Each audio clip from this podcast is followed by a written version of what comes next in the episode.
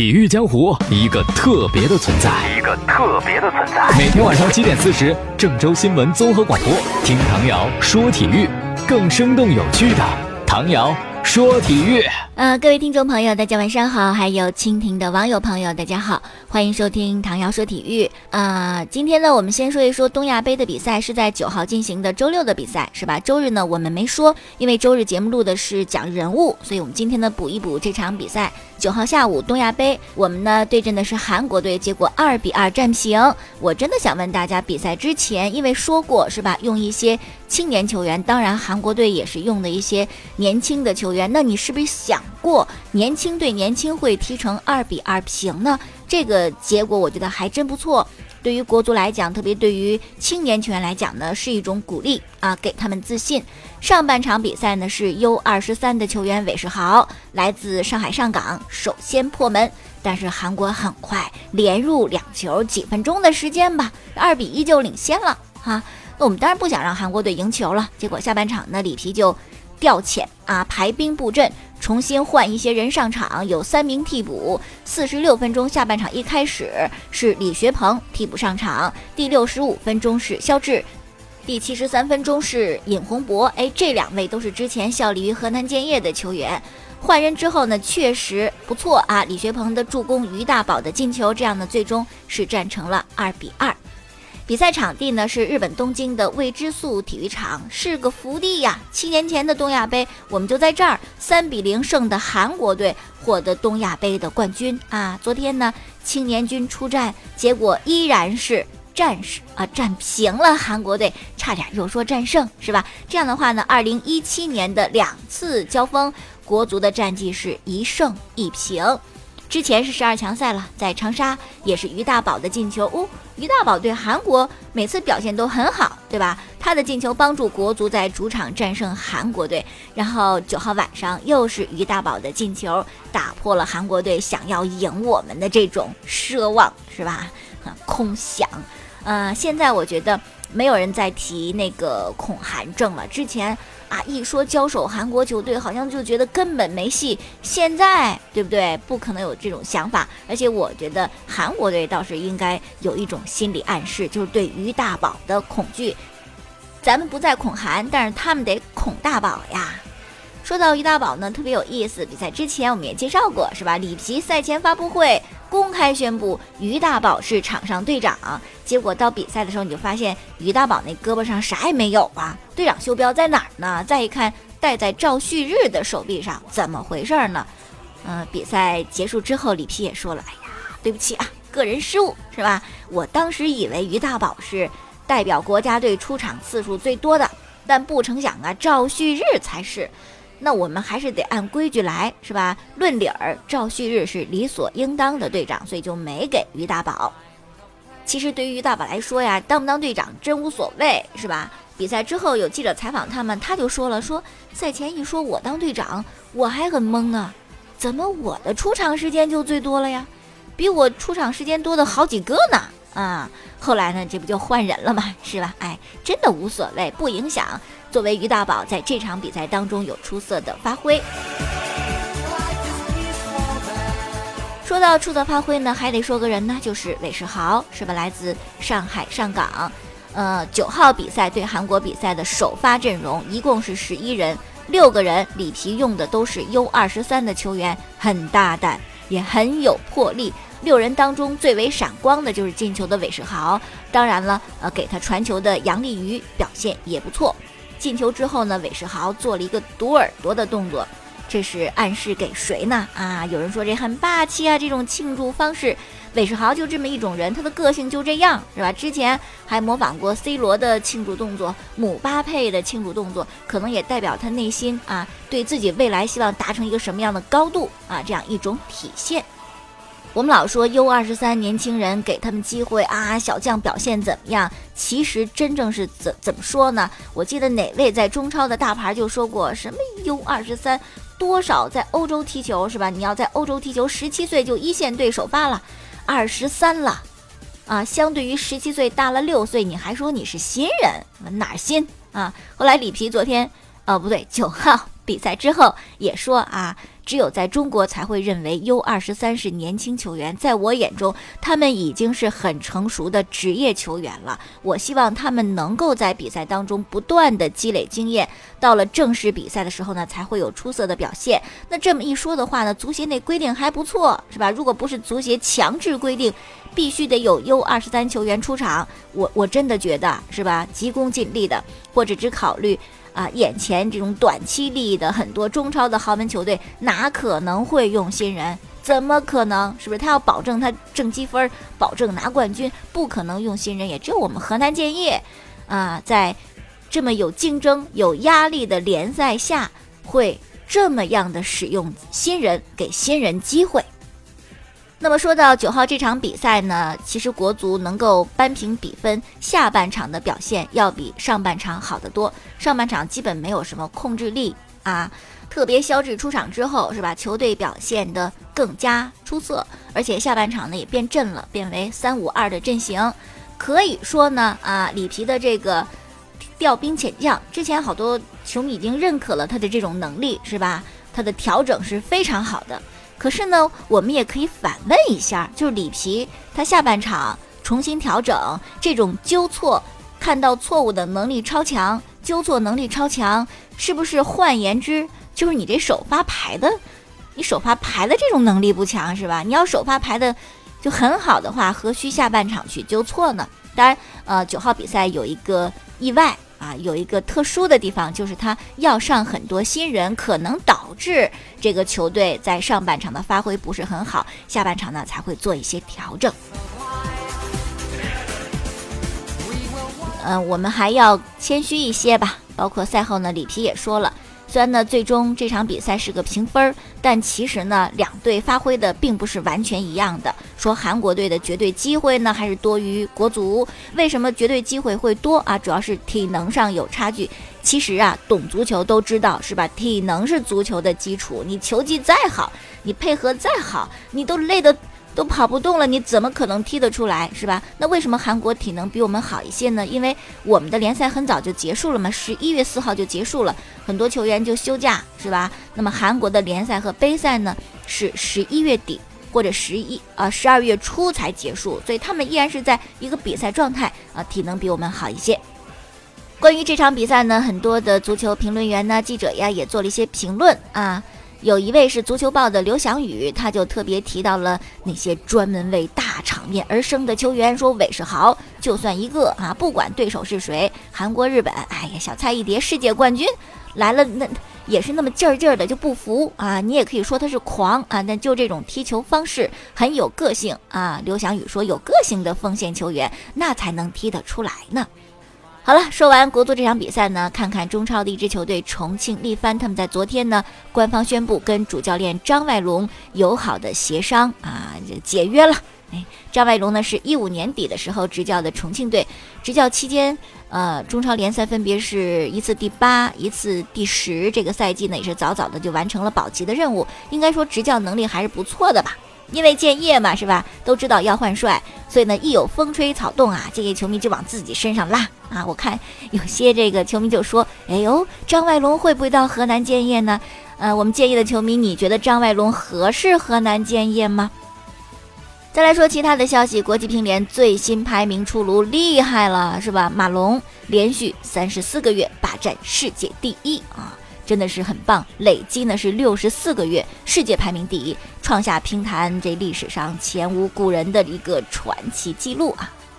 再说一个事儿呢，是关于里根，九号晚上呢是里根所在的新疆队和天津队进行比赛，比赛当中呢里根就被罚出场了，原因是骂裁判啊，然后他马上呢在赛后就道歉了，是这么写的：无论是什么一种情况。首先，我想为自己今晚在场上过激的行为道歉，不想找任何借口和理由。作为一个入职联赛十年、经历诸多比赛的球员，应该尊重裁判所有判罚。今晚呢，我很遗憾没有表现出应有的职业态度。我向今晚的当值裁判，我向所有关心 CBA 联赛的球迷和所有工作人员真诚的道歉。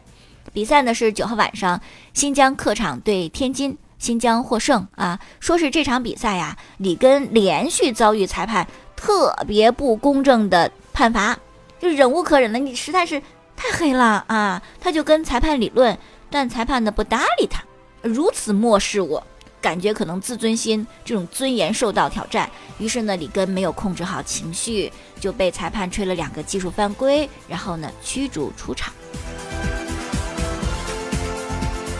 我看到的这篇文章呢，明显是倾向于里根的，甚至为里根做了很多的解释啊。这篇文章大概的意思是这样一些：说呀，任何问题是有因有果，对不对？你光看到果，里根骂人，因是什么呢？啊，CBA 联赛，你看 CBA 呢严格要求裁判，你们也提升提升你们的业务水准啊。很多裁判都不咋地啊，在视角很好。犯规动作那么明显的情况下，你挨得还那么近，你却不做正确的判罚，你都向着主队啊！你对客队呢不够公平公正，你激怒球员是不是啊？你这，这跟我们这种联赛的级别这不相符啊！你应该正视你裁判的问题呀。然后呢，又说到了里根，说里根呢，作为一名优秀的职业球员和国家队球员。在之前很多比赛和矛盾冲突当中表现的冷静大气。之前在北京男篮是吧？因为要转回到新疆，北京男篮对他啊有不满，什么总冠军的戒指都不好好的颁给他，在过道里给了都不让出场领是吧？啊，诸多的委屈，人家里根从来不解释，也不说北京的不好啊，包括北京球迷不理性的一些言谈，人家里根也包容是吧？根本就已经修炼到了一种境界，但是修炼到这种境界的里根，九号晚上却愤怒了，短暂的失去了曾经的理性，展现了他铁血的一面。天哪，这是一个里根的铁词儿写的文章吗？是吧？然后继续又说，里根私下是一个很随和的人，在新疆俱乐部的员工眼里啊，球迷还有记者的眼里，那印象就是又谦和又包容。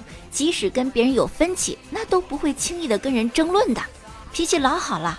然后又举例子说，两周前新疆俱乐部为餐厅后堂的一位师傅马师傅，他的儿子患有尿毒症啊，给这马师傅的儿子发捐款的倡议。结果里根一知道这事儿，马上就问这个马师傅的账号是多少，一下就转了十万元，一共啊捐了十五万多。那其中一大部分是里根个人捐的。而且呢，对这次善举，里根根本都不宣传啊！他不论场上场下，都是一个只去做事而尽量不说的球员，非常好的一个人。但这次遭遇不公平，没有控制好自己的情绪，展现了他很冲动的这一面哈。这个也道歉了，但当然了，是吧？因为犯错了，责罚恐怕难免，是不是啊？呃，那么就希望呢，给这么一个暖男啊。嗯，能够给他的责罚也也有适当的温度啊，有温度的处罚。什么叫有温度的处罚？真能整词儿，就是把一些人情放在处罚当中呗。啊，因为以往不错，咱们这次从轻是吧？应该就就是这样一种情况吧。我是觉得就事儿论事儿，这个事儿就是里根骂了裁判，这个在 CBA 的规则当中是不允许的。你不要再去找补他这人怎么好的，从不跟人吵架。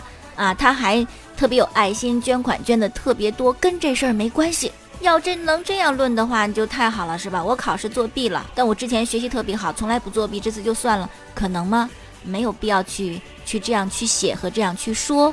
呃，你只需要把事情介绍出来，然后裁判的问题我们自然也都会知道啊。裁判该怎么弄他，这 CBA 也会有。姚明当篮协主席，你怕什么，是吧？但是里根的事情就是里根的事情，说了那么多之前那些东西，我觉得挺滑稽的。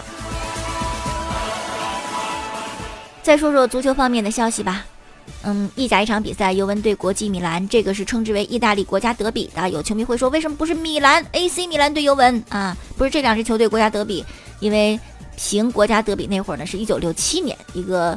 嗯，传奇的意大利的记者贾尼布雷拉他提出来的，而那个时候尤文和国米是最棒的两支球队啊，而且呢，那时候意大利国家队基本就来自尤文和国米，所以他们就称之为国家德比了。再说英超四轮不胜的热刺主场对阵斯托克城五比大胜啊，不再尴尬，而且韩国国脚孙兴民一个进球啊，一个助攻，很厉害了。并且呢，除了这两个之外，几乎每一次热刺的进球都跟他有关系。我觉得孙兴民真的可以大说特说啊！赛后评分，你看《美邮报》八点五分，称他主导了本场比赛啊。然后呢，另外一个评分九点三六分，力压凯恩成为全场得分最高的球员。韩国国脚孙兴民，这个水准呢，目前来说真的是世界级的。以前韩国就有很多在欧洲踢球踢得很棒的，什么朴智星啊，老一辈的还有车范根呐，是吧？显然孙兴民完全超过这两位，绝对是佼佼者。哎，真的很希望国足什么时候也有这样一位能够在欧洲的强队当中表现的还这么好的。目前欧冠也好，杯赛也好，英超也好，七个进球，一个助攻，表现很抢眼。而我们那些旅欧的球员什么状态，对不对？是吧？大名单根本都进不了呀。好了，最后再说点啊，河南建业昨天是重新集结，因为没有主教练嘛，所以说陈文杰暂时代理，大部分的主力球员都已经回来了，但是胡景航没来。他是上赛季最佳新人，可是呢，他不是河南建业的，他是我们从上港租借的。今年租不租，那不得而知啊，是吧？还有外援方面，只有里卡多啊，他参加了昨天的训练，巴索戈呀、戈麦斯呀、多奇卡尔啊，这都没有来呢。呃，今天上午所有的队员到北京要办理去欧洲拉练的签证，然后呢，先飞昆明这第一阶段冬训，接下来就是欧洲拉练的第二阶段冬训。谁带着冬训呐？得赶紧定主教练呐，要不然你冬训的训练计划谁制定？是不是？据了解说，建业主教练的这个候选人呢，已经缩小到两位，一位是马西莫·菲卡登蒂，还有一位是前重庆主教练张外龙。张外龙不介绍，很熟悉了。那么菲卡登蒂是谁呢？来自意大利，五十岁，曾经和广州富力传过绯闻，就说富力好像也也看上过，是吧？也执教过东京 FC 队。希望主教练早点定吧，外籍主教练还有更大的难度，是吧？跟球队球员沟通，所以赶紧定主教练吧。好，下面说的是大家特别关心的两场比赛，是吧？曼彻斯特德比，曼城对曼联。比赛之前下大雪，到底踢不踢？其实比赛没问题，因为球场下面都地热系统，是吧？绝对能踢。当时啊，这个当地政府怕的是。球迷的安全，因为结冰啊，球场看台是不是不是会有一些问题啊？但最终的比赛是正常进行，结果呢，穆帅输了，第九次输给瓜迪奥拉。曼联四十场主场不败记录画上句号，而曼城呢，破纪录的单季英超十四连胜啊。那么最倒霉的球员就是曼联的卢卡库，是不是啊？一比一，双方平的情况下，卢卡库的解围踢到队友身上，那简直是神助攻啊！这场比赛呢是曼城先进球，大卫席尔瓦啊领先，然后呢拉什福德扳平。下半场呢是奥塔门迪帮助曼城再次超出比分，他这进球呢就靠卢卡库的神助攻啊。所以说呢比赛之后有人就画一漫画是吧？暴揍卢卡库，都怪你！哎呀，很多这个什么切尔西呀、利物浦的球迷看了比赛之后呢就这样留言说哇，是吧？觉得我们的前锋好多了，都比卢卡库强。这比赛你看了吗？很多球迷呢管他们之间的对阵叫做刮目相看啊。结果这场比赛呢，没有想到三个进球都靠对方失误，自个儿的能力进球都没有。而且呢，这门将表现都特别的好，那肯定你的后防线有些问题，是不是啊？一位球迷叫张小周，在他微博上是这么点评的啊，说瓜迪奥拉在拜仁的使命，后来被安切洛蒂衬托出来了。对呀，当时瓜帅执教拜仁的时候，那。都看不上啊！什么把拜仁变得特别娘？后来安切洛蒂来，你知道了吧？那那不成是吧？还是瓜帅水平高。那么他在曼城的功绩，则有赖于穆里尼奥的映照啊。同时呢，张小舟还总结说，缺乏思想以及激情，缺乏审美的哎这些人啊，如果只是拥有一些高超谋略，比如说安切洛蒂和穆里尼奥，你们上线就到了，是吧？嗯，他是觉得你还是要踢美丽的啊，有想法、有激情的足球，不能光靠排兵布阵，不能光靠算计。那么詹俊，大家非常喜欢的著名的足球评论员，他是怎么评论这场比赛的呢？他说，自二零零三到零四赛季有这方面的统计以来，百分之三十五那是老特拉福德球场主队控球率最低的一场比赛呀！啊，是的，本站三个进球都是失误造成。但是为什么有主场之力的曼联却无法给对方施加更多的压力呢？定位球理应是曼联克敌制胜的武器，结果反倒是两个角球丢分，战术过于保守。我个人觉得这是穆帅失利的主要原因。那么穆帅认吗？是他的原因吗？他保守吗？穆帅才不会呢。有记者就问：“你有什么想说的？”穆里尼奥就讲啊，埃雷拉那个明显是点球，裁判看错了。曼城打进两个很烂的进球，你看依然嘴硬。当然了，即使曼城赢球，还有一些刮黑，对瓜迪奥拉呢是非常不认可的哈。说瓜迪奥拉最善于拖延时间，现在呢又发明一种新战术，就在角旗区附近控球。哎呀，太没劲了，这球看的。那么再说今天凌晨一场比赛，西甲的巴萨对阵。比利亚雷尔是吧？黄色潜水艇的比赛有两个进球，巴萨最终二比零赢的，这比分挺好是吧？比分挺漂亮，但整个比赛并不那么好看，而且整个比赛赢的也非常的艰难，是苏亚雷斯和梅西的进球啊。由于小白没有上场，这球队这中场啊确实就没人，太依赖梅西了啊。这个冬季转会窗如果再不买援的话，是吧？买强援的话，库蒂尼奥什么的。这巴萨呀，也确实很难，最起码欧冠是有很大的难度的。那么这场比赛呢，梅西进一球，这样就追平了盖德穆勒五大联赛为单一俱乐部的进球记录，他们两个都是五百二十五球，以后再进一个，这记录就专属梅西了。好了，今天就说这么多了，感谢大家的收听。呃，找往日节目的录音呢，可以在蜻蜓 FM 上搜索“唐瑶”两个字，找到“唐瑶说球”，也可以在每天晚间七点四十分来收听关注郑州新闻综合广播播出本档节目。